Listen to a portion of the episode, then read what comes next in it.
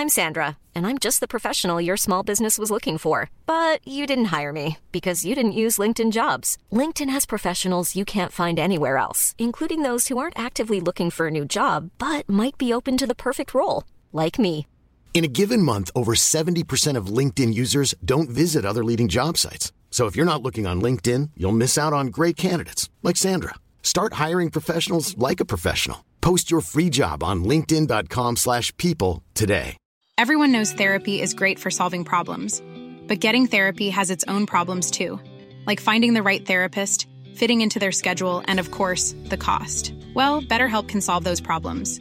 It's totally online and built around your schedule. It's surprisingly affordable too. Connect with a credentialed therapist by phone, video, or online chat, all from the comfort of your home. Visit betterhelp.com to learn more and save 10% on your first month. That's BetterHelp H E L P. A lot can happen in the next three years. Like a chatbot may be your new best friend. But what won't change? Needing health insurance. United Healthcare Tri Term Medical Plans are available for these changing times. Underwritten by Golden Rule Insurance Company, they offer budget friendly, flexible coverage for people who are in between jobs or missed open enrollment. The plans last nearly three years in some states, with access to a nationwide network of doctors and hospitals. So, for whatever tomorrow brings, United Healthcare Tri Term Medical Plans may be for you. Learn more at uh1.com. Alors, est-ce que je peux vous demander ce que vous faites dans la vie Je vous en prie. Aujourd'hui, c'est à moi de vous le dire. Au commencement était l'action. Continuez à inventer. Je sais pas ce qui vous attend, je sais pas ce qui va se passer, mais on peut pas tout piloter. Vivez-le à fond. Je suis Sarah Crosetti et vous écoutez La Bascule. Ici, on s'invite dans l'intimité d'hommes et de femmes au parcours inspirant et singulier. On questionne l'art et la manière dont ils habitent le monde, le remettent en question et le redessinent à leur façon. On discute de ce qui les fait vibrer, des moments clés de leur existence où ils ont basculé vers d'autres horizons que ceux vers lesquels on les avait orientés jusque-là. Écoutez leurs témoignages, écoutez-les redessiner le monde, en espérant que cela vous donne à votre tour l'envie de basculer vers de nouveaux horizons. Si c'est possible, c'est déjà fait. Donc on n'a pas besoin de basculer parce que tout ça c'est déjà fait. Mais si c'est impossible, il faut que vous le fassiez. C'est ça la, motivation et l'animation des êtres humains. Aujourd'hui, je rencontre Stéphane Houdet, célèbre champion de tennis en fauteuil, médaillé à de multiples reprises au JO, à Roland Garros ou encore à l'US Open. À 25 ans, alors qu'il termine des études de vétérinaire, Stéphane est victime d'un grave accident de moto qui abîme considérablement sa jambe gauche. Privé de genoux, ce grand sportif qui pratique le tennis depuis l'enfance va explorer par tous les moyens les manières de renouer avec un sport passion. En 2004, après une rencontre avec un célèbre joueur de golf américain qui joue en prothèse, il décide de se faire amputer de sa jambe gauche. C'est ensuite l'ascension, le retour au tennis, en fauteuil cette fois, et le début d'un beau palmarès pour ce compétiteur dans l'âme qui finira par lâcher son cabinet vétérinaire et se consacrer à plein temps à son rêve d'enfant. Avec Stéphane, on parle du corps, de la compétition, d'une société plus inclusive, du bonheur simple mais si précieux de faire un pas devant l'autre et de l'importance de viser l'impossible. Bonne écoute Qui je suis? Euh, Sur la thématique du sujet du jour, je pense que je suis un homme qui a vécu une bascule.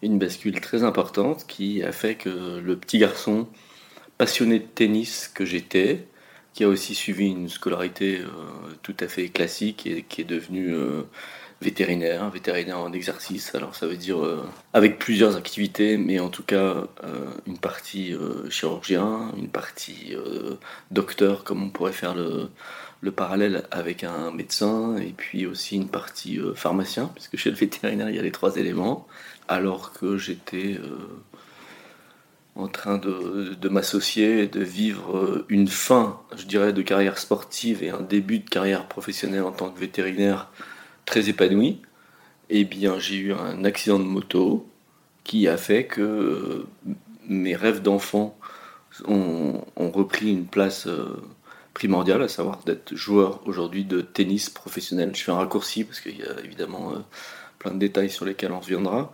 Mais en tout cas, j'ai basculé de, de, de rêve de gamin à l'époque de Roland Garros, de gagner Roland Garros, à devenir vétérinaire, à exercer, et puis à redevenir joueur de tennis dans une, euh, discipline un peu différente, puisqu'au lieu de jouer sur mes deux jambes, je joue dans un fauteuil roulant, qui est la discipline dite paralympique. On pourra en parler aussi parce que j'aimerais bien que cet univers bascule un jour. Et, toujours est-il qu'aujourd'hui, je vis de ma passion. Je suis joueur de tennis professionnel, je fais le tour du monde. Je commente parfois les, matchs des grands joueurs que vous connaissez. Et en tout cas, je partage les vestiaires avec eux. Et puis, euh, je n'exerce plus, mais je suis toujours très attaché à ma profession d'origine, qui était aussi un métier euh, passionnant. Et alors, si on revient au tout début, quand tu dis euh, que tu es passionné par le tennis, ça veut dire que quand tu as ton accident, enfin, sur lequel on reviendra, que tu avais quoi, 25 25 ans, ouais. 25 ans. Tu as déjà tiré un trait sur euh, faire de ton rêve euh, ton métier. Oui, oui, tout à fait, ouais. Je, quand, je, quand je dis que c'était un, rêve de gamin, j'ai commencé à taper mes premières balles dans un club quand j'avais 7 ans. Et, et j'étais champion, on disait euh, champion des Pays de la Loire. Euh, j'ai joué les championnats de France, j'ai joué par la suite les championnats de France par équipe, mais mon meilleur classement me laissait chez les jeunes à la 13e place, qui est une place qui est très sympa euh, dans, dans mon club, dans mon lycée, dans mon collège, avec mes copains, mais qui en même temps est très éloignée euh, des, meilleurs joueurs mondiaux, donc euh, qui peut générer une prise de risque assez conséquente de se dire bah, mon métier sera euh, autour du sport, et puis bah, dans une famille où on, cultive aussi le fait de, de, rester sur un esprit sain dans un corps sain. on a aussi en tête qu'un jour, avant de s'amuser avec des balles, il faut avoir un métier, un vrai métier. Et, sans trop savoir lequel j'allais euh, choisir, je poursuivis mes études et puis euh, je suis rentré en classe préparatoire en suivant une amie qui voulait être vétérinaire et puis je suis devenu euh, presque par hasard quand j'ai 17 ans, je rentre en classe prépa et, je sais à ce moment-là que ma carrière de tennis elle est derrière moi, que je me suis bien amusé, que c'était fantastique, que ça m'a aussi appris certainement ma scolarité, être, j'étais un compétiteur, je suis resté un compétiteur euh, avec un papier, un crayon, parce qu'à l'époque c'était comme ça quand, je faisais mes études. Et donc j'aimais bien cette idée de, sélection, de classement, de concours. Euh, euh, j'aimais bien performer déjà. Et donc le tennis est devenu une activité récréative et, et, même complètement passé le jour où j'ai commencé à exercer mon métier de veto plutôt pour les gros animaux, donc euh, les, les, vaches, et plus particulièrement après avoir fait des tests avec les vaches laitières en, Bretagne, en Normandie, je suis parti dans le Charolais, donc les, races à viande, on faisait des césariennes de vaches la nuit. Et là, le sport social qui nous réunit le, le dimanche, le samedi, le dimanche, c'est le foot. Et donc je me mets à jouer au foot et à taper des balles de tennis comme ça de temps en temps pour faire plaisir à des amis, mais j'ai déjà tourné la page. je suis... Euh, je suis dans mon activité professionnelle. Et puis euh, j'ai pour plaisir aussi de, de faire des, des, petites promenades, des voyages euh, à moto. Je me balade à moto, j'adore la France, je découvre la France. Et puis ben, un peu plus tard, je vais, je vais décider de m'associer avec le vétérinaire avec lequel je travaillais à l'époque, qui est un ami. Et on décide pour célébrer cette future euh, union de faire le tour d'Europe des capitales à moto. Ah, et c'est là qu'il va y avoir ouais, deuxième bascule. Et donc c'est là que tu as ton accident ou c'est plus oui. tard? Non, non, ah, c'est là, c'est là, c'est là, pendant ce voyage, ouais. On est en Autriche, euh, assez tôt d'ailleurs dans le voyage. Et puis euh, bah, je double une voiture qui m'a pas vu, qui se déporte au même moment pour doubler des vélos. La voiture venait juste de sortir, c'est la première fois que BMW euh, sortait un, un cabriolet coupé et que je regardais avec admiration, peut-être un peu trop. Et cette voiture m'a coincé sur la file de gauche et j'ai touché la voiture qui arrivait en face.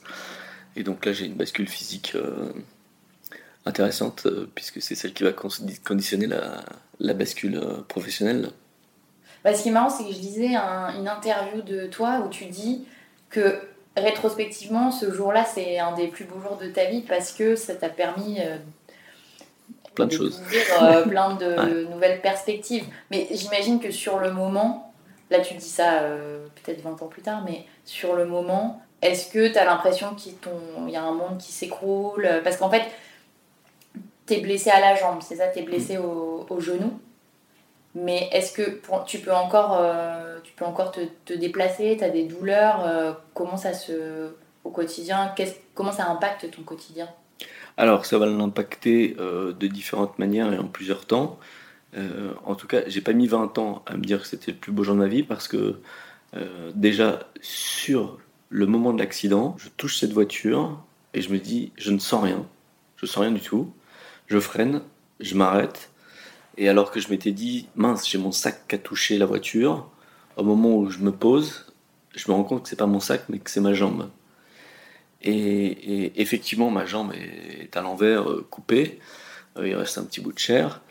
Et, en même temps, je suis déjà content de me rendre compte de la situation. C'est-à-dire, je sais qu'il n'y a que la jambe qui a touché, que ma tête va bien, que je sens les autres parties de mon corps.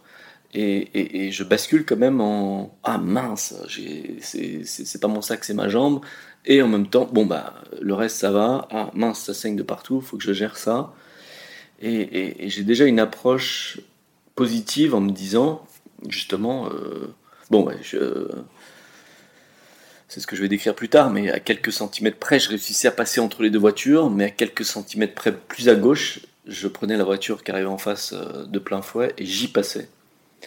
Donc je, mesure déjà quand même une, une, chance de me retrouver éveillé et de comprendre ce qui est en train de se passer.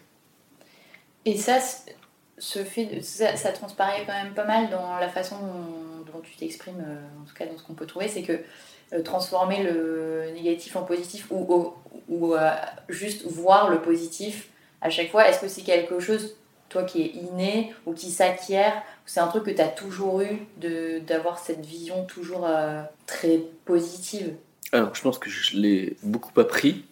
Je sais pas si c'est de l'inné, mais il se trouve qu'aujourd'hui, on mesure euh, certains paramètres biologiques et on est capable de dire que certaines personnes euh, ont des aptitudes vers, on va dire, pour utiliser un mot générique, le bonheur, et, d'autres vont plutôt avoir tendance à voir le verre euh, à moitié vide en permanence. En parallèle de ça, je pense que j'ai grandi dans un univers très positif, très aimant, et que ça, ça aide beaucoup à, affronter les épreuves, avec des phrases que j'ai gravé, hein, qui était beaucoup euh, tant qu'il y a de la vie, il y a de l'espoir. Le plus important dans la vie, c'est la santé. Nous ne sommes que de passage. Euh, profitons de ce que nous avons. Des, des, phrases qu'on pourrait dire euh, peut-être bateau aujourd'hui, mais qui remplissent les bibliothèques de, livres de, de, développement personnel et qui, moi, m'ont nourri et qui ont pu faire que bah, ce jour-là, je comprends que la vie ne tient qu'à un fil, et je comprends encore plus cette partie sur la santé, sur euh, ne pas avoir de douleur, euh, ou au contraire de ce que c'est que d'avoir une douleur et de la gérer, et que, euh, et que de toute façon, jusqu'à présent, on n'a pas trouvé de solution pour une, une fin de la mort, pour la mort de la mort, pour le transhumanisme. Donc il faut qu'on profite des, quelques années qu'on a sur, sur cette euh, terre. Et j'aime bien aussi la phrase qui dit euh, on a tous deux vies dans la vie, et sans que ce soit attaché à une, à une philosophie religieuse. La deuxième commence le jour où on comprend qu'on n'en a qu'une. Et, et, moi, ce jour-là, c'est le 9 août 1996, c'est ce qui m'arrive. En fait, je comprends que autant que je puisse le savoir, je n'ai qu'une vie et qu'il faut en profiter. Et donc ça permet de développer une philosophie qui sera aussi difficile pour, euh, pour l'entourage, pour les autres, mais qui est très binaire et qui consiste chez moi à dire soit euh, les choses sont vitales, auquel cas elles sont importantes, soit elles ne le sont pas. Et donc ça fait un tri sélectif euh, très très important. Et, en tout cas, moi, ça me permet de voir en permanence le verre à moitié plein. Alors pour bien répondre à la question, c'est quelque chose avec lequel j'ai été construit depuis le début, mais qui a certainement été exacerbé par l'accident, la, par parce que c'est facile de faire le tri après quand euh, euh, on met en, parallèle de, toutes les problématiques de tout le monde la mort, en disant bah ok, mais demain ça s'arrête, demain si ça s'arrête, euh, qu'est-ce qu'on fait aujourd'hui? Donc ça devient simple. Mais ça, c'est quelque chose qu'on retrouve chez pas mal de gens qui ont vécu des épreuves type le deuil. cette vision assez binaire, elle se retrouve justement chez les gens qui ont vécu des choses difficiles Et toi, tu dis que c'était déjà plus ou moins présent, en tout cas, sans forcément que tu en aies conscience, mais par ton éducation. Ça, c'est quelque chose qui est lié, par exemple, à, à une conception philosophique ou religieuse ou est-ce que tu, dans quoi ça se fonde ou est-ce que c'est parce que ta famille a elle-même vécu des choses difficiles? Moi, je pense que c'est mon entourage familial très proche, parents, grands-parents, frères et sœurs, et, et c'était pas religieux. J'avais une grand-mère euh, qui, elle, donnait des cours de catéchisme, mais j'ai pas vécu d'éducation religieuse. Donc, euh, euh, cette partie-là, qui est très proche, probablement plutôt du côté paternel, et qui est très factuel, laïque, ouais, qui en même temps, quand je réfléchis avec des religieux aujourd'hui, finalement, ce sont les mêmes messages. C'est-à-dire que euh, mes parents m'ont toujours appris à faire attention à autrui, à ne pas faire à autrui ce que tu n'aimerais pas qu'il te fasse. Plein de, messages de la Bible euh, et probablement euh, des autres livres religieux, mais de façon laïque. Et donc, et donc quand on me demande une figure sage, souvent je pense à mon père. Et en sachant qu'il est humain, hein, sans, lui donner du tout un côté comment on pourrait dire, extra-humain, tout à fait, euh, tout à fait lucide, tout à fait fragile, tout à fait euh, entier et, aussi avec, euh, avec des failles, ben je, je, pense qu'on peut se construire tous dans la confiance en soi, la confiance en l'autre, la confiance en l'être humain, l'amour, l'estime. je suis très naïf. Je dis souvent que je commence par faire confiance à tout le monde et puis euh, le jour où on me trompe, je tourne la page en disant aussi qu'il y a trop de monde sur cette terre pour s'embêter avec ceux qui, ceux qui trichent. Et comme je le vis, c'est quelque chose que je vis vraiment, je, m'attache qu'à des signes positifs en permanence, mais sur n'importe quoi. Je vais, je vais laisser ma carte bleue sur une table de restaurant, on va me la rapporter. Euh, mon téléphone que j'oublie avant de prendre le train, on me le rapporte. Alors que peut-être à d'autres occasions, j'ai on, m'a fait les poches dans un vestiaire ou euh, on m'a piqué quelque chose et je m'en suis pas rendu compte ou en tout cas c'est pas du tout ancré dans ma mémoire alors que tous les autres événements positifs je les, garde et je garde ça tout le temps. Et puis euh, je me détache beaucoup du matériel donc je trouve que ça aide à avancer énormément et c'est vrai je me rends compte que c'est difficile pour les autres parce que j'ai ce côté où finalement cette philosophie, elle est très rude, très dure, parce que c'est difficile d'avoir une prise sur moi. Et des, gens proches vont me dire, mais toi tu t'en fous de tout. Et en fait, ce que je veux garder, c'est le côté vital. Bah oui, je m'en fiche s'il y a une tâche sur le canapé. En revanche, euh, le fait qu'on soit en, capacité d'échange, ce que j'allais dire en bonne santé, mais c'est pas forcément, pas forcément toujours le cas capacité d'échange, souvent ça suffit. Et ça, est-ce que tu penses que c'est systémique? Enfin, Dans le sens où, comme toi, toi, tu projettes quelque chose mm. de bienveillant et que tu retiens de toute façon que le positif, c'est un espèce de cercle vertueux qui, qui s'auto-alimente. Alors, euh, ça aide, mais de là à devenir systémique, c'est complexe parce qu'il y a beaucoup de réticences dans, dans les différentes civilisations, dans l'éducation. Euh, il y a eu une aide incroyable de la société, des médias, pour quand même rester sur tout ce qui est négatif. Le... Moi, j'ai un bon souvenir, je me souviens plus quel est le journal, mais j'ai un bon souvenir d'un journal un jour qui a décidé de ne publier que des bonnes nouvelles. Et, c'est un grand quotidien français de, mémoire, il faudrait que je recherche. Mais en tout cas, c'était son record de vente ce jour-là. Alors que ben, nos, journaux, euh, quelle que soit leur forme aujourd'hui, sont plutôt des recueils de mauvaises nouvelles.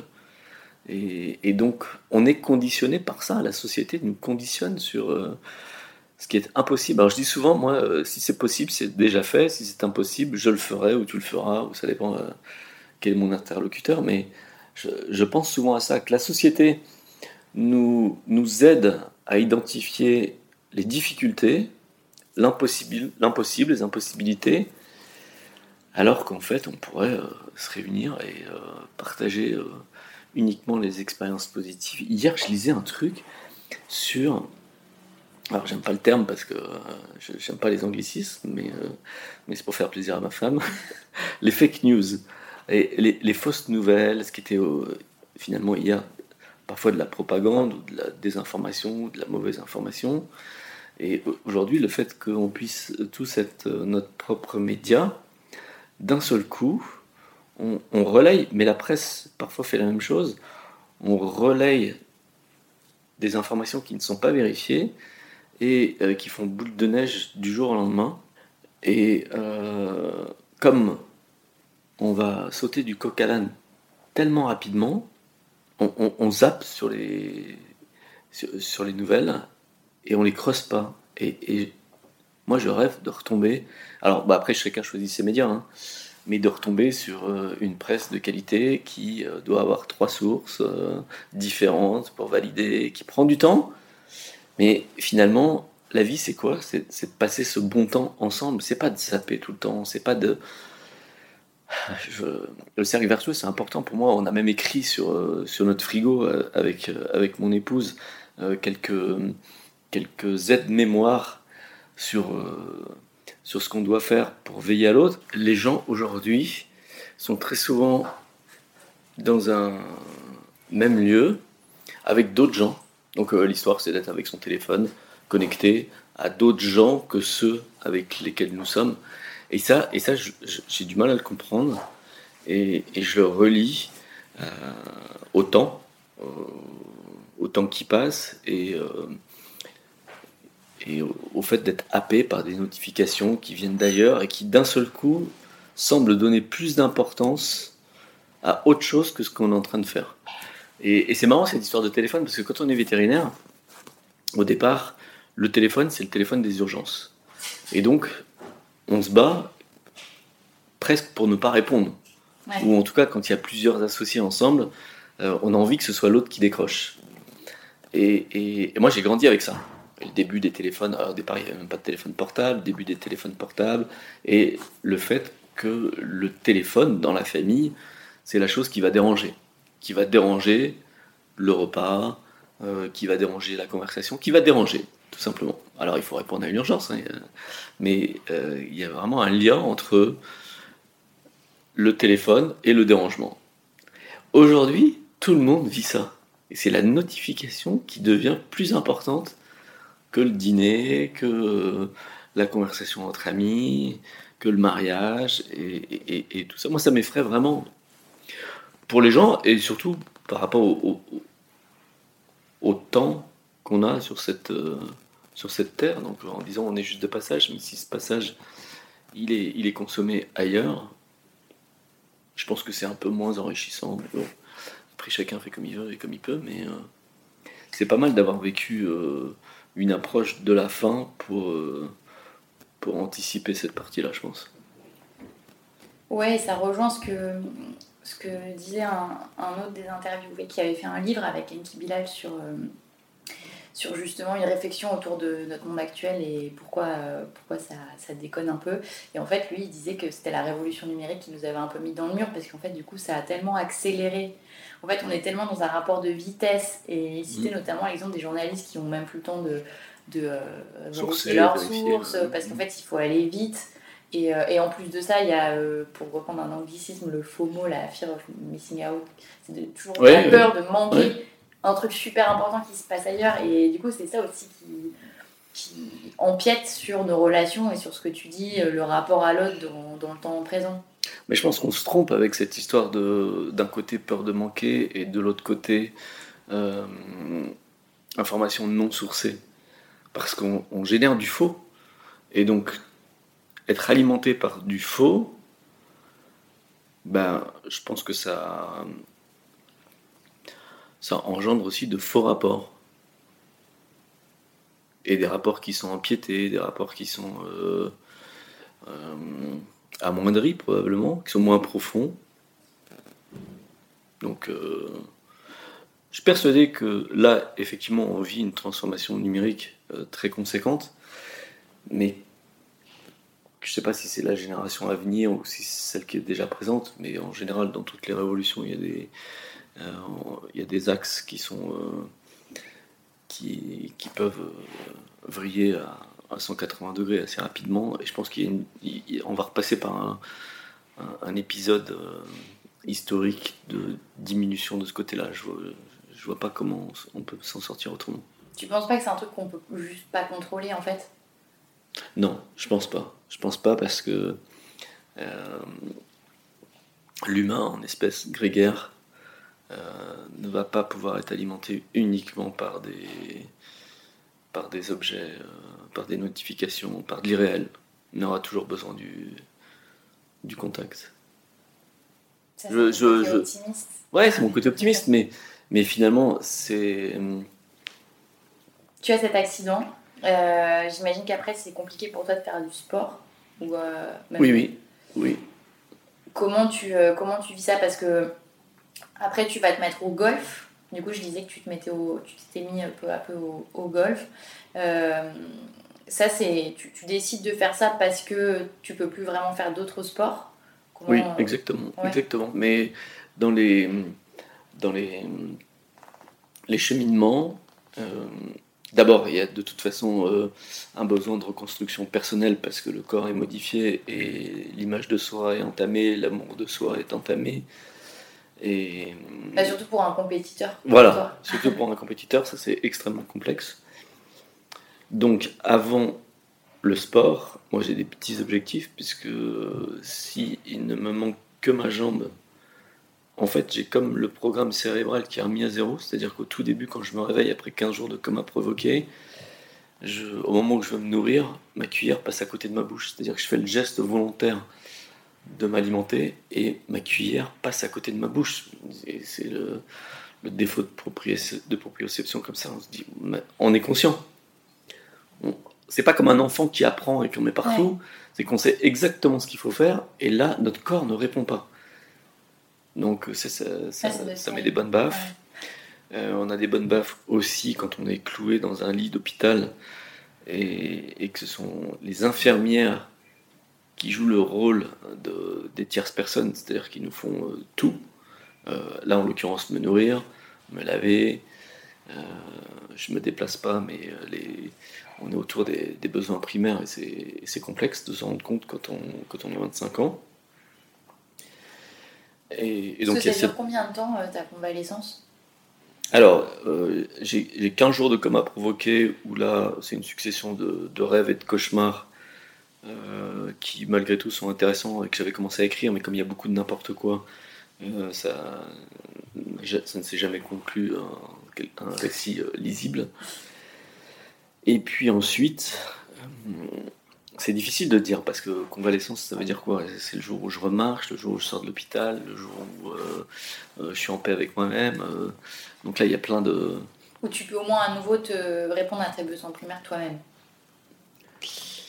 Euh, je pense que. Euh, donc j'ai ces 15 jours de coma provoqué. Je vais rester encore 15 jours alité dans un, hôpital de Salzbourg, en Autriche. 10 jours, 10 jours, avant d'être rapatrié avec un petit avion en France à l'hôpital à Nantes, à la polyclinique de l'Atlantique. Et ensuite, il va falloir compter en mois avant de faire ma première sortie. Je pense que je dois faire ma première sortie autour de Noël. Mais quand je sors, je, tombe dans les pommes euh, toutes les 10 minutes euh, dès que j'essaye de faire quelque ah chose. Et ensuite, je vais partir dans un centre de rééducation à, Marseille. Donc il faut compter quelques mois avant de, ouais, de sortir. Je peux pas marcher. Et finalement, d'opération en opération, euh, je vais avoir un clou dans ce qui me reste de jambes et qui part du haut du fémur jusqu'au jusqu'au niveau de la cheville. Et en fait, comme j'ai plus de genoux, j'ai ce qu'on appelle une jambe raide. Donc je suis bloqué, je marche avec des béquilles. Euh, quand c'est pas au début euh, uniquement en fauteuil roulant. Ensuite, ouais, je, marche avec des béquilles. Beaucoup de douleur. Et, là, oui, je réponds à mes besoins primaires euh, après quelques mois. Et du coup, là, ça se passe comment? Tu disais, effectivement, pour toi qui étais quand même sportif, compétiteur, euh, comment tu fais pour faire un reset au niveau, euh, au niveau mental, de te projeter, du coup, de te dire à partir d'aujourd'hui ça va être complètement différent? Parce que ça, ça te prend du temps, j'imagine, de, de faire ce travail sur toi-même? Au début, je vis que dans le souvenir. Et tous mes amis qui viennent me voir et qui véhiculent un message positif qui m'aide, mais qui est du genre euh, bon, bah, de toute façon, mon surnom c'est Fanou. Et tous les vétos disent bah Fanou, de toute façon, c'est pas grave si tu peux plus faire de sport, t'en as fait tellement, puis t'as gagné tellement de trucs, euh, c'est pas grave. Et ça m'aide, jour après jour, sauf le soir. Et, le soir, quand on s'endort, ou qu'on essaye de s'endormir, ou quand la nuit tombe et que les douleurs se réveillent, simplement parce qu'on est plus centré, euh, d'un seul coup, parce qu'auparavant, on, a des échanges du passage, même si on est en fatigué, on dort beaucoup dans la journée, mais quand la nuit tombe, et que là, on commence à réfléchir, je me dis, mais c'est pas possible, euh, à 25 ans, il faut que mes souvenirs sportifs appartiennent au passé, ça c'est assez, assez douloureux. Et pour m'aider, et c'est quelque chose qui me reste encore, ça c'est un peu, il faudrait que je réussisse à, tourner cette page, mais pour l'instant ça m'aide. Mais je m'endors avec la radio. Euh, plutôt des paroles, donc des podcasts aussi. J'ai besoin d'écouter quelque chose. Oui, positif, et, mais tous les sujets. Et j'ai besoin de ce petit euh, discours qui m'endort et euh, qui me fait du bien.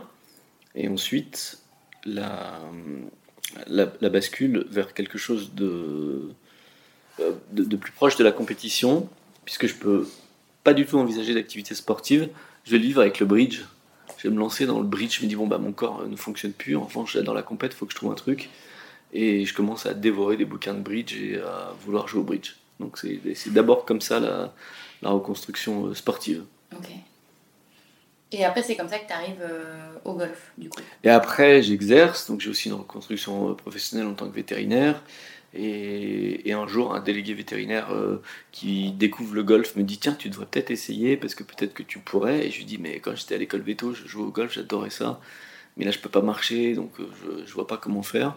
Lui, il me dit Bah, viens, euh, jeudi, on va faire un parcours, on prendra une petite voiturette si tu peux pas marcher, puis on verra comment ça se passe. Et en fait, on va effectivement jouer dans un magnifique golf à Aix-les-Bains avec une voiturette et je joue super bien.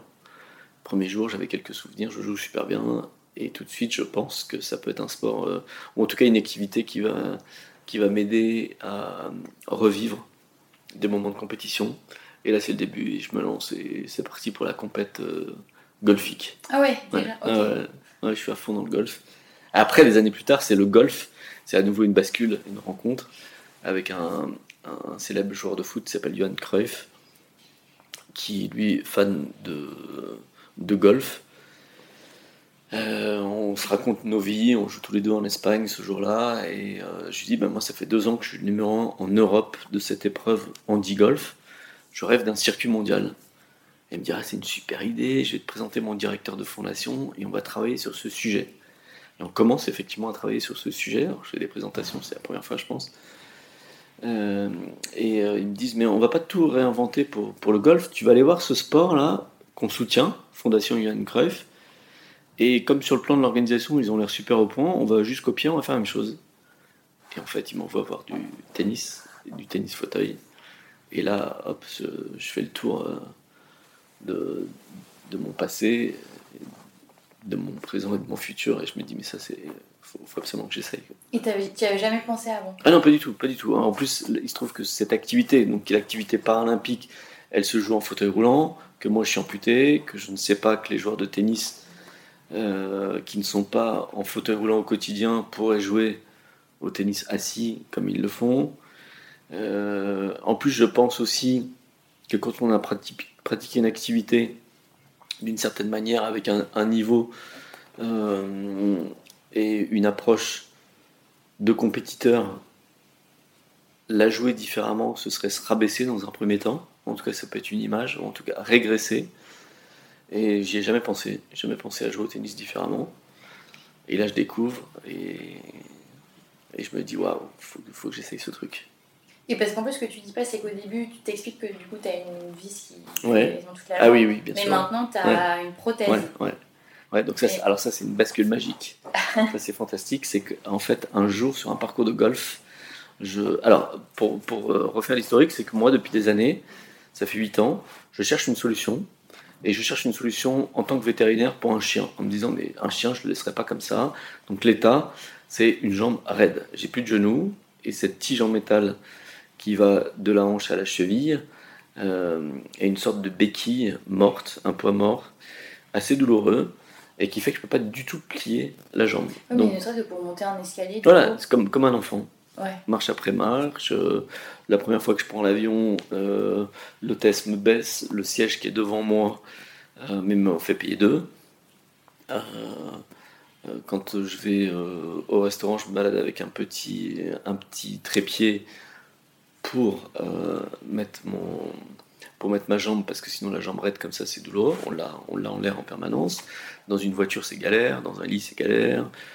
Dans les toilettes de l'avion puisque la porte est juste devant. On a, la, on a la jambe toute raide qui bloque la porte, donc on est obligé de la d'être très souple et de la mettre euh, à la verticale. Donc en fait, ce sont des,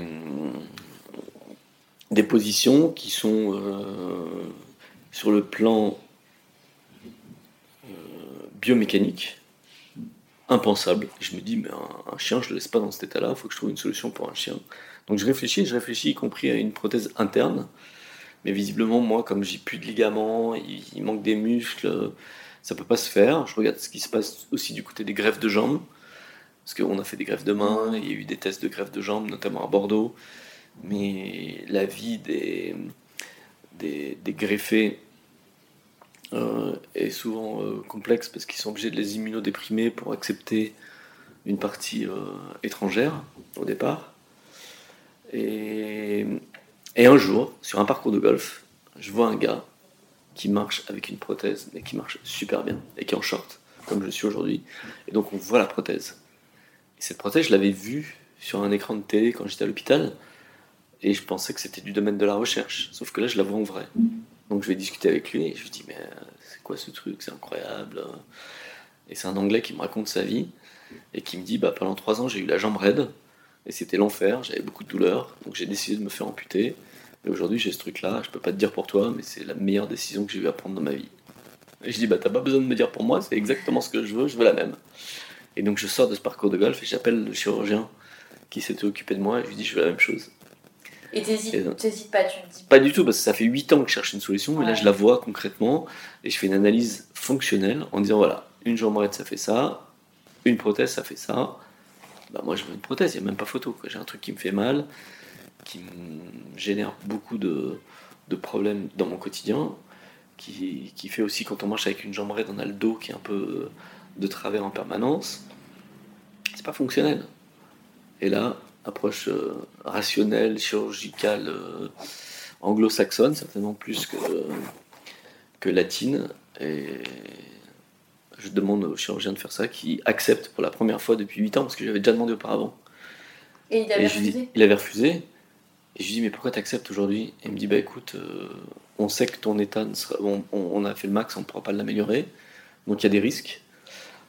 Les prothèses ont fait des progrès, et comme c'était en 2004 qu'il avait vu les Jeux paralympiques, euh, il avait vu les progrès des prothèses. Et il avait dit, bah ouais, c'est vrai que là maintenant, euh, on, sait ce qu'on peut faire avec toi, et on va le faire. Et donc, je rencontre ce joueur de golf anglais en septembre, à nouveau en octobre. En novembre, je rencontre Johan Cruyff qui me met dans la tête de jouer au tennis. En décembre, je suis amputé.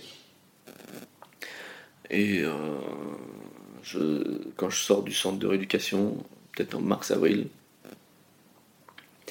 je joue au golf, mais je fais aussi des tests de, marche. J'apprends à marcher pour la première fois, à passer le pas, ce que je n'avais pas fait depuis 8 ans puisqu'avec la jambe raide, au lieu de passer le pas, on, passe la hanche sur le côté. Et puis en, parallèle, je vais voir ce qui se passe dans le, club de tennis du, du, village euh, à côté et, j'essaie de jouer au tennis en fauteuil. Et c'est parti. Et je me posais la question, comment tu fais pour euh, rester zen ou calme quand tu dois réapprendre des choses que tu, où tu vois, tu dois te réhabituer à faire des choses de manière euh, difficile alors que c'est des choses que tu sais faire, typiquement marcher, euh, ce genre de choses? Dans quel état d'esprit t'es à ce moment-là? Ah ben Moi, j'adore apprendre. Donc, je suis toujours dans l'apprentissage et je me dis pas, c'est quelque chose que je savais faire parce que ça fait 8 ans que je marche avec la jambe raide. Donc, je sais ce que c'était que de marcher, je sais dans quel état j'étais et là, je vois une amélioration possible. Donc euh, non seulement je suis calme, mais je suis très enthousiaste. Je je suis très enthousiaste à l'idée de, de pouvoir réapprendre à passer le pas. Ça va pas empêcher une surprise énorme, c'est qu'en fait, j'ai été amputé en décembre. L'équipe médicale m'a fait un plâtre pour me faire tester une prothèse, peut-être en février, je pense, février-mars, le temps que ça cicatrise, en fait, on peut pas euh, mettre une prothèse tout de suite. Donc ils m'ont fait un plâtre pour essayer de me fixer une prothèse. Et là, c'est le grand jour, je vais tester pour la première fois une prothèse et je vais apprendre à marcher. Et donc, euh, je vais dans la salle des, kinés, on met le genou euh, mécanique de la prothèse, et puis on met entre des barres parallèles et on dit vas-y. Et là, il se passe rien. J'arrive pas à plier le genou. Je suis incapable de marcher. Et je me dis ah mince, là on peut pas revenir en arrière. Donc là j'ai un petit passage waouh, j'ai peut-être fait une énorme bêtise. Et heureusement, le, kiné et l'équipe gèrent super bien en disant non, mais on a un problème de réglage avec ce genou. Demain, on en reçoit un autre, on essaiera demain. Mais ça veut dire que je passe une nuit euh, un ah peu mince, qu'est-ce qui s'est passé? Et en même temps, je reste optimiste parce que je sais que le genou qui arrive le lendemain est le même que celui que j'avais vu sur, sur l'anglais. Et le lendemain, on va, on va même filmer et garder ce film parce que je vais, euh, dès le premier jour, marcher mieux que, que plein de gens qui testent les prothèses pour la première fois. Et en tout cas, pour moi, bah, mieux qu'avec une jambe raide. Et c'est le début d'un parcours de, de résilience qui continue, mais de reconstruction euh, fantastique. fantastique. Ah, ça a le soulagement. Ah, c'était incroyable. Incroyable. C'est dommage, je sais pas où est ce film, mais euh, il y a la kiné qui était en stage, qui s'est occupée de moi à, ce moment-là, qui, qui m'a écrit. Euh, quand je dis il n'y a pas longtemps, c'était peut-être il y a un ou deux ans, mais qui, qui, venait de passer son mémoire et qui me rappelait euh, à ce bon souvenir. C'était génial. Ah, c'est impressionnant. Mm. Et du coup, donc, euh, tu te remets à marcher euh, mm. progressivement. Ouais. Et donc là, tu commences aussi le tennis. oui. En version par. Enfin, oui, oui, en fauteuil. En fauteuil. Oui. Et au début, marrant parce que... tes sensations, elles sont comment? Parce que toi, tu as l'habitude de jouer Oh bah, au début, c'est la frustration parce qu'on touche pas la balle, on sait pas se déplacer, on sait pas où mettre la raquette. Et j'en parlais hier parce que j'étais sur un autre tournoi à Nice avec le joueur avec lequel j'ai joué quasiment pour la première fois et qui, et qui se souvenait que bah, j'avais un fauteuil de prêt et que j'utilisais des brassières d'enfants comme on utilise pour aller dans les piscines, des petites brassières gonflables pour mettre de part et d'autre du, siège, du fauteuil roulant parce que j'avais un fauteuil qui était beaucoup trop large pour moi donc je flottais dedans. J'ai mis des brassières pour me fixer, pour être légèrement incliné, pour essayer de retrouver le jeu que j'avais debout. Déjà, je cherchais un peu ça. Mais en tout cas, euh, euh, dans la démarche, c'était d'abord d'apprendre à marcher. Donc je passais beaucoup de temps autour de la clinique Veto à, marcher à gauche, à droite, avec le plaisir de passer le parc, qui est juste incroyable. On est, euh, tu me demandais comment on était, on faisait pour rester calme dans ces situations, mais en fait, on est super content. C'est génial on a un nouvel outil et un nouvel apprentissage. Je tapais des balles de golf parce que je suis parti aussi jouer. Euh, c'était le championnat de France, c'était l'Open de France en même temps, qui jouait à Briançon, juste à côté de là où j'habitais. J'habitais à Grenoble, à mi-chemin entre Grenoble et Chambéry. Et euh, bah, il y avait cette, euh, cette découverte de l'activité tennis assis. Les beaux jours commençaient à arriver à Grenoble. On, fait on a une dépense physique énergétique autre que quand on joue au golf. Je dis souvent qu'on joue, quand on joue au golf, on sue quand il, quand il fait chaud. Mais là, on a un vrai effort. Et puis, bah, ce sont mes, mes amours de jeunesse. Donc, euh, je, je, rêve de, de, taper à nouveau dans une balle. Mais à ce moment-là, est-ce que déjà tu as en tête que tu as envie euh, de faire du pro ou pour l'instant c'est juste euh, oui, le oui, plaisir De, de, découvrir quelque chose de nouveau? Non, moi, le plaisir, ça passe toujours par la compète. Et ça passe toujours par euh, de grands rêves. Donc, le jour où, pour la première fois, je vois du tennis fauteuil, je suis numéro un européen au golf.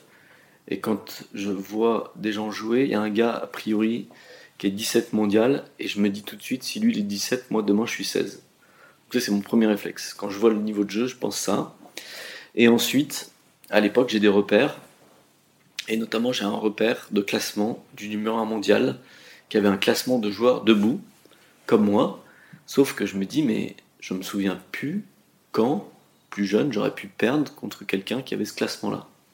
Donc, je savais déjà que la place de numéro 1 mondial, dans mon tennis, indépendamment du fait de se déplacer avec un fauteuil, euh, normalement, c'était non seulement accessible, mais c'était forcément un objectif atteignable et, très vite.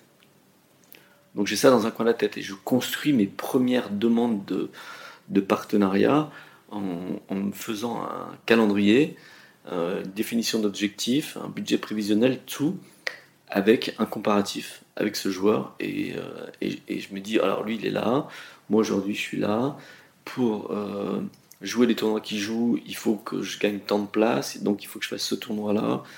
Et je combine tout ça, et en fait, euh, premier tournoi que je joue, je gagne. Deuxième tournoi, qui est le premier international, je perds, mais je gagne l'épreuve dite de consolante qui me donne des repères. Je bats sur mon premier tournoi quelqu'un qui avait participé au jeu à Athènes. Donc je continue avec tous mes repères, et puis au bout d'un an, je suis 9e mondial, et au bout de deux ans, je suis numéro 3 mondial, et puis je suis, je suis au jeu l'année suivante. Impressionnant, mais et à ce moment-là, tu es toujours vétérinaire ou là, tu as, lâché ça et tu te consacres à plein temps euh, au tennis? Alors, je pouvais plus être vétérinaire. Euh... Ah, si, si, pardon, non, je pouvais être vétérinaire, simplement, il y a une aide qui était euh, attribuée aux sportifs de haut niveau, mais sous réserve qu'ils soient salariés et pas avec une profession libérale. Donc, euh, 2004, euh, je suis amputé, décembre 2004. 2005, je commence à jouer. Et je vais arrêter, je vais arrêter d'exercer en tant que vétérinaire. Et ensuite, je vais tenter de mettre ce métier entre parenthèses pour devenir professionnel. Et comme j'ai besoin de revenus, j'ai une activité euh, commerciale dans une entreprise qui fait des logiciels de suivi médicaux des sportifs de haut niveau. Et en fait, je cherche plutôt des, des activités qui vont me permettre de travailler à mi-temps et d'être payé à plein temps. Et c'est ce qu'il y a dans le dispositif d'aide aux, sportifs de haut niveau. Ça va être mes débuts jusqu'à ce que un grand club parisien me propose euh, euh, l'équivalent d'un job, puisque je peux devenir professionnel en, intégrant l'équipe que Arnaud Lagardère avait mise en place à l'époque où il s'était beaucoup impliqué dans l'univers du sport. Et ça, quand tu prends cette décision, il n'y a pas vraiment de risque pour toi? Enfin, c'est, euh, quand tu te dis euh, j'arrête euh, pour faire autre chose, c'est plutôt quelque chose d'assez facile pour toi ou quand même tu, te, tu sais que si jamais ça fonctionne pas, tu peux reprendre? Exactement, exactement. Là, je suis. Ce, ce, métier et ce diplôme est pour la vie, donc je sais que je peux le mettre entre parenthèses le temps d'un essai c'est pas comme si je travaillais dans une boîte avec un gros poste et que euh, je risquais de perdre le fil de ma progression dans la société. Là, j'arrête momentanément. Et puis si ça marche pas, j'avais créé en plus. Donc si ça marche pas, je peux créer ailleurs, euh, recommencer, travailler pour un autre veto. Euh, j'ai aucun risque professionnel. dans ma tête. D'accord. Et du coup, tu exploses assez rapidement en termes de mm. résultats. Et Qu'est-ce que ça te fait quand tu as, as, ta première médaille ah bah, ma première médaille, euh, c'est celle du chemin, en fait. Je me dis, bon, bah ok, là, ça c'est fait. Euh, c'est quoi l'étape suivante L'étape suivante et l'étape suivante, ouais, je suis toujours euh, comme ça. En 2008, je vais gagner une médaille d'or en double à Pékin. Et je suis déjà en train de me dire comment on fait pour gagner une médaille en simple. Et puis après, je vais gagner un premier tournoi du Grand Chelem. Et c'est Roland Garros. Et je deviens numéro 1 mondial. Et d'ailleurs, c'est marrant parce que ce jour-là, ça, ça peut être, c'est très intéressant pour les, pour le, plan psychologique. Je deviens numéro un mondial de tennis fauteuil, et donc il y a quand quelque chose qui est inscrit dans le marbre. Et quand je vais à l'entraînement le lendemain, je me dis, ah, je suis le meilleur du monde, je suis le meilleur joueur du monde. Et donc quand je fais un coup, je me dis bon bah ça je vais le faire parce que de toute façon je suis le meilleur du monde.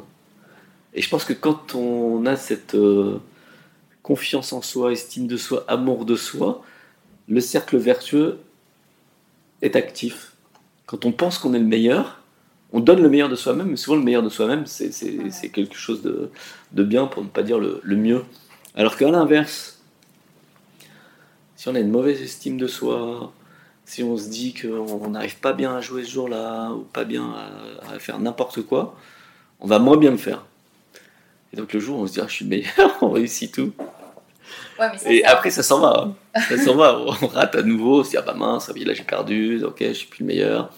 Et donc, on va d'objectif en objectif. Et je dis souvent, mais les joueurs de tennis, ce qui est magique, c'est que euh, on peut pas se reposer sur nos lauriers parce que dès le lendemain, il y a un nouveau tournoi et les autres n'ont qu'une envie, euh, c'est de nous battre. Et en même temps, on peut pas pleurer sur notre sort parce que également, euh, dès le lendemain, il y a un autre tournoi et on peut gagner ce qu'on avait perdu auparavant. Et dans tes prochains objectifs, est-ce qu'il qu'est-ce qu'il y a euh, actuellement? Est-ce que ça te plairait par exemple de jouer euh, je, disais que c'est pour chose qui t'intéresserait euh, de jouer contre des. en décloisonnant en fait. Ah oui, les, ah bah oui. les, les, segmentations qu'il y a dans le sport. J'aime bien parce que tu veux pas dire le mot. mais t'as raison. De quoi? Ouais, bah de faire de distinguo justement. Ouais, non, mais c'est ça, de ah dire que tu pourrais très bien. Jouer avec tout le monde, bah, moi, c'est, de toute façon, c'est l'histoire du sport. L'histoire du sport, c'est de jouer ensemble. Et je relisais, euh, puisque là j'étais avec des gens cette semaine qui sont en train de, de, faire un documentaire sur l'histoire. Euh, alors c'est sur l'histoire dans la société de l'approche du handicap, mais aussi avec une dimension sportive, et le sport qui a toujours été utilisé dans la société comme vecteur de communication eh bien moi je retrouvais des, articles de 338 avant Jésus-Christ, ou en tout cas des règlements, le serment des jeux euh, de 338 avant Jésus-Christ. Euh, L'alinéa premier dit que pour jouer, il faut faut être un sujet libre, hélène, grec, ni esclave, ni métèque. Donc dans les textes, c'est écrit que si tu si tu n'es pas hélène, tu n'as pas le droit de jouer. Et en dessous, c'est marqué que les femmes mariées euh, ne peuvent pas venir euh, et que si elles viennent, elles seront jetées du rocher. Euh, c'est effrayant. Le, il y a 12, 12 alinéas qui sont effrayants et qui montrent comment l'homme a décloisonné, comme tu disais. On, est parti de là, et puis petit à petit, on a décloisonné. Et décloisonner dans le sport, ça fait quoi, je pense? C'est que ça fait qu'on décloisonne dans la société. Et donc l'histoire euh, des interdits bah, peut-être que ça a permis aujourd'hui dans la société d'avoir euh, aux États-Unis un président euh, de couleur et ça permet aussi d'inclure au fur et à mesure toutes nos différences, qu'elles soient, tu en parlais tout à l'heure, mais que ce soit des différences de préférence religieuses, sexuelles, morphologiques, toutes les différences. Et donc, moi, c'est un souhait d'avoir des activités les plus inclusives possibles, mais je pense être déjà dépassé par ce souhait parce que la société fait ça. Donc, y a, le train, il est, en marche. Il y, a, ceux qui le regarderont de la gare et puis ceux qui sont dedans, mais de toute façon, il n'y a pas d'alternative.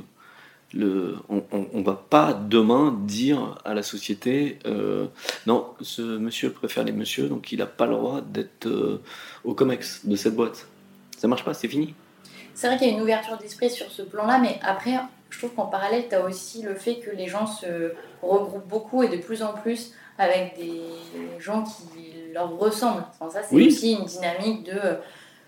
Tu as beaucoup de sectarisme euh, qui renaissent alors que c'était pas forcément le cas avant. Enfin, tu as aussi la tendance inverse en fait. Tu as deux tendances un peu parallèles.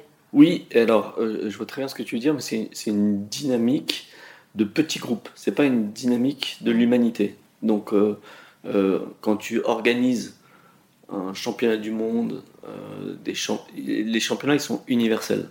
Tu peux pas dire, sauf pour mettre le sujet sur la table. pour mettre le sujet sur la table, a été organisé à Paris il y a quelques années ce qu'on a appelé les Gay Games. Mais le but du jeu est de parler des préférences sexuelles. Le but du jeu n'est pas de dire que pour cette course du 100 mètres, l'homme le plus rapide du monde hétéro, c'est celui-là, et l'homme le plus rapide du monde homo est celui-là. Non, ils font la course ensemble. Donc on met les sujets sur la table, et, donc il y a une partie communautarisme, sectarisme qui existe, mais l'humanité ne peut aller que dans un seul et même sens, visiblement, hein, depuis, le début de l'histoire, qui est celui de, de la globalisation, mondialisation. Euh, inclusion. J'étudie ce sujet et je ne vois pas d'alternative possible. Et toi, du côté vraiment performance, c'est un truc pour lequel tu t'engages quand tu as envie vraiment de, de promouvoir euh, tu vois, une image du sport euh, qui véhicule des valeurs qui te sont proches ou c'est important pour toi? Ah oui, oui, c'est important pour moi d'avoir une société inclusive, évidemment. Je ne m'imagine pas me dire en tant que vétérinaire, euh, quand je recrute une assistante, euh, bah toi tu n'es pas un sujet libre, tu es esclave, tu es métèque, tu n'as pas le droit de jouer, tu n'as pas le droit de travailler chez moi. Et, donc, pourquoi c'est important pour moi dans l'univers du sport? Parce que le sport est utilisé dans la société en vecteur de communication, et, mais c'est pour le vivre ensemble. Donc, ne pas faire de différence, ou en tout cas euh, jouer ensemble. J'aime bien l'expression anglaise qui dit play together, ça veut dire jouer ensemble avec le E, mais play together avec le A, qui est aussi jouer pour rassembler. Et ça, et ça c'est juste vivre. On, est dans une société où on vit ensemble. Donc, euh, euh, on peut se marier, quelles que soient nos différences, on peut travailler avec n'importe qui, quelles que soient nos différences, on peut jouer, on peut tout faire. Est-ce qu'il y, a des gens, des livres, des, euh, quel que soit le, média, mais qui, qui t'inspire, euh, toi, dans ton cheminement personnel et euh, dans, dans, ce que tu as envie de véhiculer? Est-ce que tu as des modèles? J'aime beaucoup euh, tout ce qui t'oblige à réfléchir en, en, en prenant toute l'information. Alors c'est marrant parce que euh, Paul Alexis le connaît et moi je l'ai juste croisé. Mais euh, il y a un philosophe qui euh, dit que avant de, de juger quelqu'un ou de donner son avis sur quelqu'un, il a besoin d'avoir lu toute son œuvre et toutes ses autobiographies. Tu te marres parce que tu sais à qui je pense? Non. non. Et toutes ses biographies, toutes les biographies et toute l'œuvre. Et seulement a posteriori, on pourra dire Ah ouais, tiens, finalement, Camus, il est peut-être. Il mérite d'être connu ou d'être. Euh, comment dire. Euh, de, de, prendre la place que Sartre avait à l'époque. Donc de faire ces parallèles. Le philosophe, c'est Michel Onfray. Et, et, j'aime bien cette idée qu'il faille euh, avoir toutes les infos avant de trancher. C'est ce qu'on disait au début, c'est l'histoire du journaliste. C'est que si tu n'as qu'une source, ou si toutes tes sources viennent de la même origine, de la même source, bah à la fin on va tous dire la même chose. Alors qu'en fait, si tu as pu avoir accès à plein de choses différentes, effectivement tu vas pouvoir euh, avoir un, avis éclairé. Et, et si t'as pas ça, t'es coincé. Donc euh, Onfray raconte bien cette partie de certains universitaires qui se sont nourris finalement des mêmes études, donc c'est normal qu'ils aient le même avis à la fin, mais si tu creuses et que tu euh, acceptes d'avoir des sources différentes, tu peux avoir des surprises. Et j'aime bien quand il joue à ça parce qu'on on part de postulats euh, qui, sont, qui sont tellement évidents que quand il remet en question, ça, ça, instruit les gens. je pense que ça, Ouais, ce sont des, gens qui permettent la réflexion. Ça ne veut pas dire que. Et, lui-même le dira, hein, il ne cherche pas à ce que les gens soient 100% d'accord avec lui, il cherche juste à avoir une, un échange éclairé. Et, ça, quand tu me demandes quelles sont mes, sources d'inspiration, ce sont celles-ci. C'est-à-dire que tu peux euh, avoir un avis complètement différent du mien, et, tant mieux, mais on, échange sur le sujet, et puis après on source, et puis on. Et puis on passe un bon moment. Ouais, mais il y a, je veux dire, est-ce qu'il y a des, tu vois, des choses qui te guident? Toi, tu es guidé par, un, euh, ta volonté de te dépasser, par, euh, par des choses qui sont intrinsèques à toi ou qui, tu vois, pour lesquelles tu te lèves le matin? Est-ce qu'il y a des choses, tu vois, du monde dans lequel tu vis, l'environnement, tu vois, qui te, qui te motivent autant que tes propres envies? Alors, en vrai, je suis surtout motivé par le plaisir. Le truc qui m'anime, c'est de, de prendre du plaisir. Et, et, et prendre du plaisir dans la société. Euh, mes combats, ils sont toujours autour d'une réflexion. On appelle ça euh, la conception universelle. C'est comment on peut appréhender un sujet, quel qu'il soit, de telle sorte que tout le monde soit dans le sujet. faudrait que je prenne un exemple, mais j'avais suivi une présentation d'une ingénieure à ce propos. Donc là, c'est pour un objet, on pourra le faire après sur, d'autres sujets, mais on lui avait demandé de, fabriquer une, table pour des étudiants qui étaient hospitalisés. Et donc, ils étaient alités à l'hôpital. Et, cette table devait leur permettre d'utiliser leur ordinateur, de rédiger euh, des cours, mais aussi d'avoir euh, euh, les médicaments, le, support de la perfusion, un peu de rangement, et venir se mettre au-dessus du lit. Donc ça, c'était la contrainte qu'elle avait au départ pour fabriquer cette table. Et donc, euh, elle a commencé à réfléchir, mais comme elle avait une approche sur la conception universelle, elle s'est dit tout de suite, il ne faut pas que je fasse une table pour des étudiants alités, mais il faut que je fasse une table multifonction pour les petits espaces. Et donc, au lieu de vendre sa table, ou de proposer sa table à quelques hôpitaux pour des étudiants, elle a fait une table pour les petits espaces qu'elle pouvait vendre dans le monde entier. Et donc ça, moi, je, fais toujours comme ça. Donc, euh, si on parle de ton podcast. Euh, comment faire, par exemple, pour qu'il soit euh, diffusé le plus largement possible? Peut-être qu'il faudra ajouter des langues, peut-être qu'il faudra qu'il soit traduit, mais en tout cas, bon, c'est bien parce que aujourd'hui, je pense que dans le monde entier, on a accès. pour se véhiculer, comment on fait pour que le véhicule corresponde à tout le monde? Comment on fait pour faire du sport tous ensemble, dans la société qui est en face? Euh, comment on pourrait faire pour que tout le monde puisse y aller? Un autre euh, exemple tout simple, c'est à la gare de Lyon. Il y a un immense plan incliné qui permet aux, gens avec leur valise d'accéder au quai, qui permet aux gens avec leur trottinette d'accéder au quai, qui permet aux gens avec leur vélo d'accéder au quai, qui permet aux gens avec une poussette et des enfants d'accéder au quai, qui permet aux gens en fauteuil roulant d'accéder au quai, qui permet aux gens qui veulent marcher d'accéder au quai.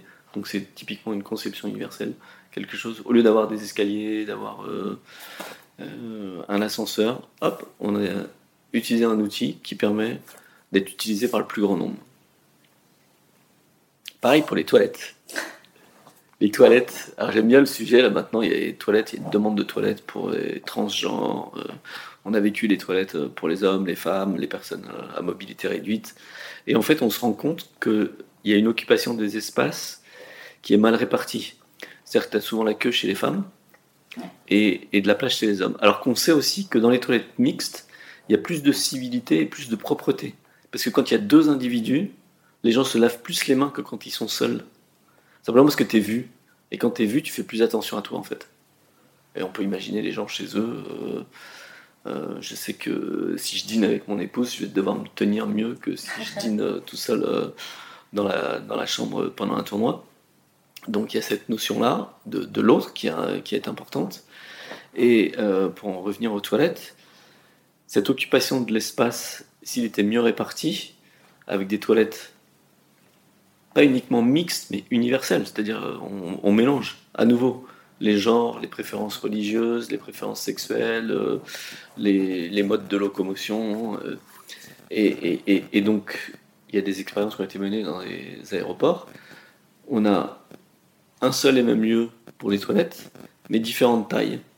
Ce qui fait que, pareil, si tu viens avec une valise ou un fauteuil roulant, ou une poussette, ou un casque, ou ce que tu veux, tu vas dans celle-ci. Si tu es tout seul ou que tu es un garçon, tu peux aller là. Si tu es une fille, tu préfères aller là mais on est tous au même endroit, et ça c'est important pour l'humanité parce que ce sont des lieux d'échange.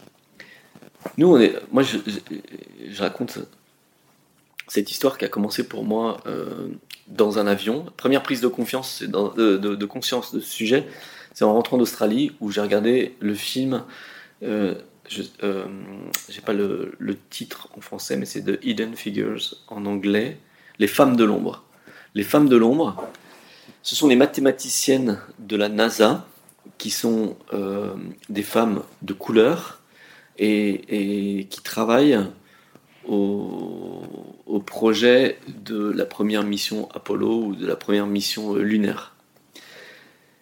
Et une des héroïnes, du film, qui travaille dans le quartier général. En fait, il y a Kevin Costner qui, joue le rôle du chef de cette, euh, de cette équipe. Euh, il a des doutes sur cette femme parce que parfois elle part avec des dossiers du quartier général. Déjà, c'est lui qui a demandé à ce qu'elle vienne assister aux réunions du quartier général. Et de temps en temps, elle part avec ses dossiers, elle revient mouillée parce qu'il pleut, euh, et il se dit, mais c'est pas possible, cette femme, c'est une espionne. Et donc il la convoque, il la cuisine, et il se rend compte que c'est pas du tout une espionne, c'est simplement, à l'époque, il y a des toilettes pour les gens de couleur, et que les toilettes pour les gens de couleur sont à un mile et demi de son bureau, dans une autre zone qui est réservée. Et donc elle, elle sort avec ses dossiers, elle va aux toilettes, elle revient, et, euh, et donc euh, à ce moment-là, Kevin Costner euh, descend au premier étage et enlève le panneau sur lequel c'est écrit euh, euh, Colored Bathroom, pour toilettes pour gens de couleur. Et il, le fait tomber en disant maintenant c'est terminé, les toilettes c'est pour tout le monde. Et donc ça m'a fait tilt quand je me suis retrouvé au Louvre à vouloir aller aux toilettes et puis à voir cette queue chez les femmes qui sortaient des toilettes. Enfin, je veux dire, la, queue dépassait la, le simple espace des toilettes comme on trouve dans les stations-service. Et là, quand on a un garçon, on se dit bah c'est génial, nous on a un garçon, on va aller à côté. Et donc on va à côté. Et là, je vois quatre femmes qui sortent. Je me dis mais mince, il n'y a pas de toilettes féminines. Il n'y a pas de toilettes pour les pour les hommes au Louvre. Il n'y a que des toilettes de ce côté-là pour et pour les femmes. Je dis ah mais non, je suis trop bête. Quatre femmes géniales qui ont migré de la queue des femmes qui sont allées chez les hommes. Moi, je le fais aussi. Et ben voilà, mais tant mieux, mais tant mieux. Et là où il y a un problème euh, très souvent, c'est donc il y a les toilettes pour les hommes, les toilettes pour les femmes, et au milieu il y a les toilettes pour les personnes à mobilité réduite, comme on dit. Et donc plein de gens sont dans la queue et voient que ces toilettes ne sont pas utilisées et commencent à douter. Oh, non, j'ai trop envie, il faut que j'y aille, il faut que j'y aille, il faut que j'y aille. Ah non, mais j'ai quand même pas y aller, c'est les toilettes en dit, non, j'y vais pas, j'y vais pas. Ah, allez, tant pis, j'y vais. Hop, j'y vais. Et au moment où la personne sort, là, il y a une personne qui est en fauteuil roulant qui est devant, et c'est l'esclandre. Et ça commence mal, la relation commence mal et comment, et pourquoi vous faites ça, et donc euh, les deux, ces deux mondes ne se rencontrent pas. Et donc, je me dis, à nouveau, pour prendre l'exemple de l'aéroport américain, je crois que c'est aux États-Unis les, premiers essais, mais un seul et même lieu, différentes tailles, et on est tous ensemble. Et pourquoi c'est important? Parce qu'au moment où euh, on est content d'être dans les, dans les toilettes euh, deep, parce qu'on a l'accès, mais quand on se lave les mains, on est tout seul. On est tout seul en face de notre miroir. Alors que si on est dans des toilettes communes, bah, au moment où on se lave les mains, peut-être on va se rencontrer, et puis on va dire ah, tiens, vous allez où? Et on va commencer à échanger. Et il va se passer un truc. Il y a une chance qu'il se passe un truc, alors qu'avant, il se passera jamais rien. On sera tout seul avec nos toilettes tout seul et on continuera notre vie tout seul. Et donc c'est ça, pour moi, le, les combats, l'humanité, c'est comment réfléchir à chaque fois du point de vue de la conception universelle, inclusive. J'ai une dernière question euh, pour toi. Tu as quand même en partie répondu euh, durant notre euh, interview, mais c'est pour, pour les gens qui ont envie de basculer ou qui sont au moins dans un cheminement, que ce soit personnel, professionnel, peu importe, ton conseil pour initier un mouvement de bascule. Alors quand j'écoute Paul Alexis sur la bascule et la manière dont lui l'a appréhendé, en fait, les accidentés, la chance des accidentés, c'est qu'il y a une forme de caution de la société et que le choix d'un seul coup est cautionné. Ah, le pauvre, il lui arrivé ça, donc euh, il peut, il était vétérinaire, mais le pauvre, il peut tenter une autre aventure. En fait, moi, je suis persuadé que pour être bien avec les autres, il faut être bien avec soi-même. Et donc, la bascule, c'est quelque chose que l'on a au fond de nous, euh, qui nous permettra, dans tous les cas, d'être en phase avec soi-même pour être plus en, plus en phase avec les autres et euh, qui va générer le cercle vertueux. Parce que si on passe une vie à se demander si, il vaut mieux avoir essayé que d'avoir regretté. Il vaut mieux avoir essayé de, faire quelque chose que de regretter de ne pas l'avoir fait. Donc, euh,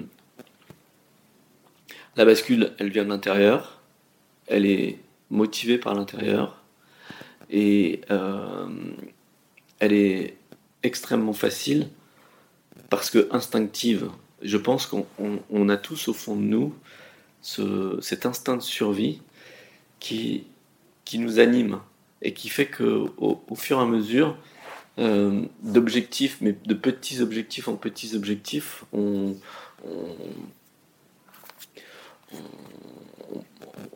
gravit des, montagnes. En fait, c'est euh, c'est l'animation de l'être humain. J'ai pas été bon sur la façon de motiver les gens pour, euh, pour basculer parce que je pars d'un d'un accident qui fait que, que pour moi ça a été facile. Mais c'est surtout de se retrouver en phase avec soi-même. Ouais, mais ça c'est compliqué.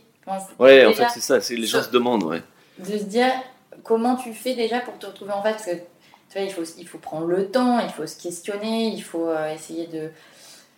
Alors, déjà, il faut savoir que le, la société a plutôt une tendance conservatrice l'entourage ne vit pas ce qu'on vit, et donc le non est très facile. Et, et, le non est généré, quand on parlait de la société, la presse, l'éducation, il y, a un non qui est latent. Et, et, et donc c'est pour ça, en fait, la meilleure phrase, pour, pour y revenir, c'est celle que j'ai dite au début, mais pour moi, la meilleure phrase, c'est que si c'est possible, c'est déjà fait. Donc on n'a pas besoin de basculer parce que tout ça, c'est déjà fait. Mais si c'est impossible, il faut que vous le fassiez. C'est ça la, motivation et l'animation des, êtres humains. C'est Rosa Parks. C'est Rosa Parks qui s'est assise dans ce, dans ce bus, c'est euh, Martin Luther King, c'est euh, Gandhi, c'est euh, Thomas Pequet, c'est c'est Armstrong, sont tous ces gens-là qui, si c'est possible, c'est déjà fait. C'est Nadal, c'est Djokovic. Et c'est toi alors, parce que moi j'aime bien quand je suis interviewé, euh, connaître la, vie des gens, passer de, de la banque à, à quoi alors? Ça reste à définir. Reste à définir. c'est ça qui est, c'est ça qui est beau et en même temps euh, difficile. C'est de se dire, euh, c'est des sables mouvants, il faut y aller petit pas par petit pas. Et en même temps, on s'en fiche. Mm. Parce que ce qui compte, c'est le chemin. Donc ce qui est en train de se passer en ce moment, ça compte aussi. En fait, c'est tout ça qui compte. Donc, le... il n'y a pas de lieu final. Il y a juste des, activations au quotidien qui font que, ne serait-ce que se poser la question, c'est quelque chose d'intéressant. Et puis, comme ça, on, a un lendemain. Et puis, si c'est pas celui-là, c'est pas grave. Moi, je me suis lancé il n'y a pas très longtemps dans la, dans la peinture. J'avais pas du tout prévu. Je découvre cet univers et j'adore. Et j'adore et je bascule dans. Euh, comment on laisse une trace ou quelle est la trace que l'on laisse. Et nous, quand on joue au tennis avec nos fauteuils roulants, et c'est pareil avec les chaussures, hein, mais plus particulièrement sur la terre battue, il y a une empreinte, il y a une trace qui se fait, et cette trace en même temps, elle est effacée par le filet qu'on passe sur la terre battue. Donc c'est bien un symbole pour moi de la vie où euh, on peut, c'est éphémère, c'est éphémère en permanence. Donc on fait en permanence et on fait des traces en permanence. Et moi je fais des traces en peinture euh, qui, qui, qui symbolise tout quelque chose, même si au départ, comme les traces qu'on laisse avec nos fauteuils sur la terre, on ne comprend pas, mais il y a un message. Mm. Et donc ce côté euh, éphémère avec du sens, bah, c'est vraiment ce qui m'anime. Merci Stéphane. Merci. Pour retrouver toutes les références et les ouvrages abordés dans ce podcast, rendez-vous dans la description du podcast ou sur le compte Instagram French Bontemps. Et si vous avez aimé, n'hésitez pas à vous abonner, à laisser une petite étoile ou un mot doux sur Apple Podcast. A bientôt pour un nouvel épisode de La Bascule.